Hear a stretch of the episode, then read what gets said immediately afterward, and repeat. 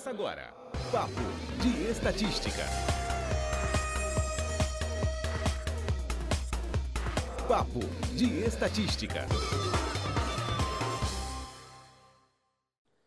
Salve galera, aqui é o Gabriel Isolde e estou hoje aqui com o Breno para mais um episódio do Papo Estatístico, onde vamos focar especificamente em uma das técnicas de amostragem.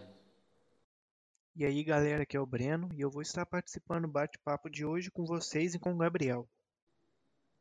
O assunto do programa de hoje é a amostragem não probabilística.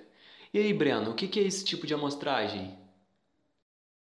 A amostragem não probabilística, que também pode ser chamada de amostragem intencional, é um método de amostragem dentro da estatística. Na amostragem não probabilística ou intencional, há uma escolha deliberada da amostra.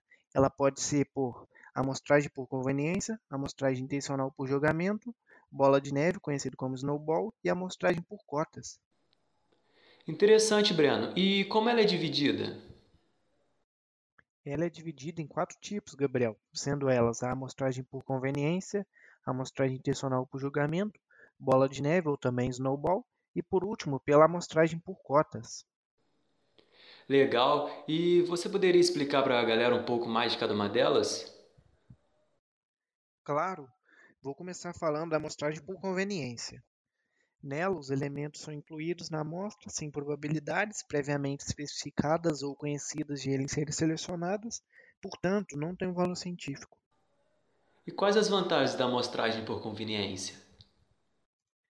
Ela tem a vantagem de permitir que a escolha de amostras e a coleta de dados sejam relativamente fáceis de acordo com o que for mais conveniente para quem está realizando a pesquisa. Essa amostragem também é fácil, rápida e barata. Além disso, esse tipo de amostragem é bom para fazer um teste piloto de um questionário que será utilizado em uma pesquisa posterior. E como isso seria aplicado na prática? O exemplo mais básico de onde o método de amostragem por conveniência é usado é quando as empresas param as pessoas em um shopping ou em uma rua movimentada para distribuir seus folhetos promocionais e fazer perguntas. As empresas usam o método de amostragem de conveniência para coletar informações sobre questões críticas que devem ser tratadas quase imediatamente, ou quando uma marca está coletando informações sobre um recurso ou produto específico recém-lançado. E qual o próximo tipo de amostragem você vai nos explicar agora? Podemos falar sobre a amostragem intencional, também conhecida pelo nome de amostragem por julgamento. Tudo bem, com você. Em uma amostragem intencional, o pesquisador avalia quais pessoas detêm maior conhecimento do tema a ser estudado e escolhe os elementos que julga serem os mais representativos da população. Vale ressaltar que os pesquisadores geralmente acreditam que podem obter uma amostra representativa usando bom senso, o que obviamente resulta em economia de tempo e dinheiro. Poderia nos dar um exemplo disso?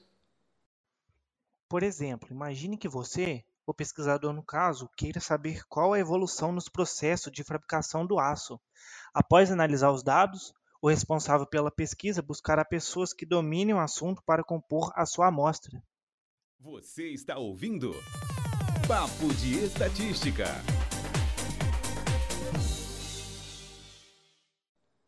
Breno, agora quero saber sobre a bola de neve. O nome é diferente me chamou a atenção quando citou isso no início da nossa conversa. Sim, sim, vamos lá. Inicialmente, para que seja realizada a Snowball, deve-se encontrar alguém que atenda os interesses da pesquisa. A cada um que se encaixe, o entrevistador pede para que esta pessoa indique onde é possível encontrar outra pessoa para entrevistar, até chegar ao número de entrevistas desejadas. E como isso seria no nosso dia a dia? É bem simples. Suponhamos que precisamos saber a opinião dos torcedores da seleção francesa sobre o time. Primeiro, a gente precisaria encontrar um torcedor da França e, após realizada a entrevista, o torcedor poderia indicar onde encontrar outros torcedores da seleção, e assim por diante, até atingirmos o número de entrevistas necessárias. Ótima seleção, hein? Diga-se de passagem. Voltando à pauta aqui, você poderia nos apresentar um pouco sobre o último tipo de amostragem não probabilística? Que seria a amostragem por cotas, né? É a amostragem por estratificação. É uma técnica que consiste em dividir toda a população, de maneira que o indivíduo pode fazer parte de uma única camada, porém não existem sorteios. Para cada entrevistador é atribuída uma cota de entrevistas e este escolherá pessoas que estejam dentro do perfil da pesquisa.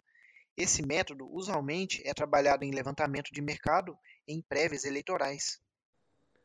E como realizar esse método? Em primeiro lugar, a população deve ser classificada de acordo com os termos de atributo conhecidos ou presumidos como relacionados à função a ser estudada. Após feito isso, a proporção da população de cada característica deve ser determinada com a composição populacional conhecida, presumida ou estimada, e então estabeleça uma cota para cada entrevistador, que ficará responsável por selecionar os entrevistados, para que seja determinado o número total de amostras ou a proporção de amostras observadas na segunda etapa. Espero que seja mais simples na prática do que na teoria, né? Nosso papo estatístico foi ótimo, Breno. Espero que possamos ter outros em breve. Muito obrigado pelo bate-papo, Gabriel. Acredito eu que foi um momento muito interessante e produtivo. Obrigado também a você que dedicou um tempinho do seu dia para nos ouvir. Então, Breno, queria te agradecer por ter disponibilizado esse tempo de vir bater esse papo com a gente, explicar um pouco sobre esse tipo de amostragem e agradecer a galera também por ter nos ouvido. Acabamos de apresentar Papo de Estatística.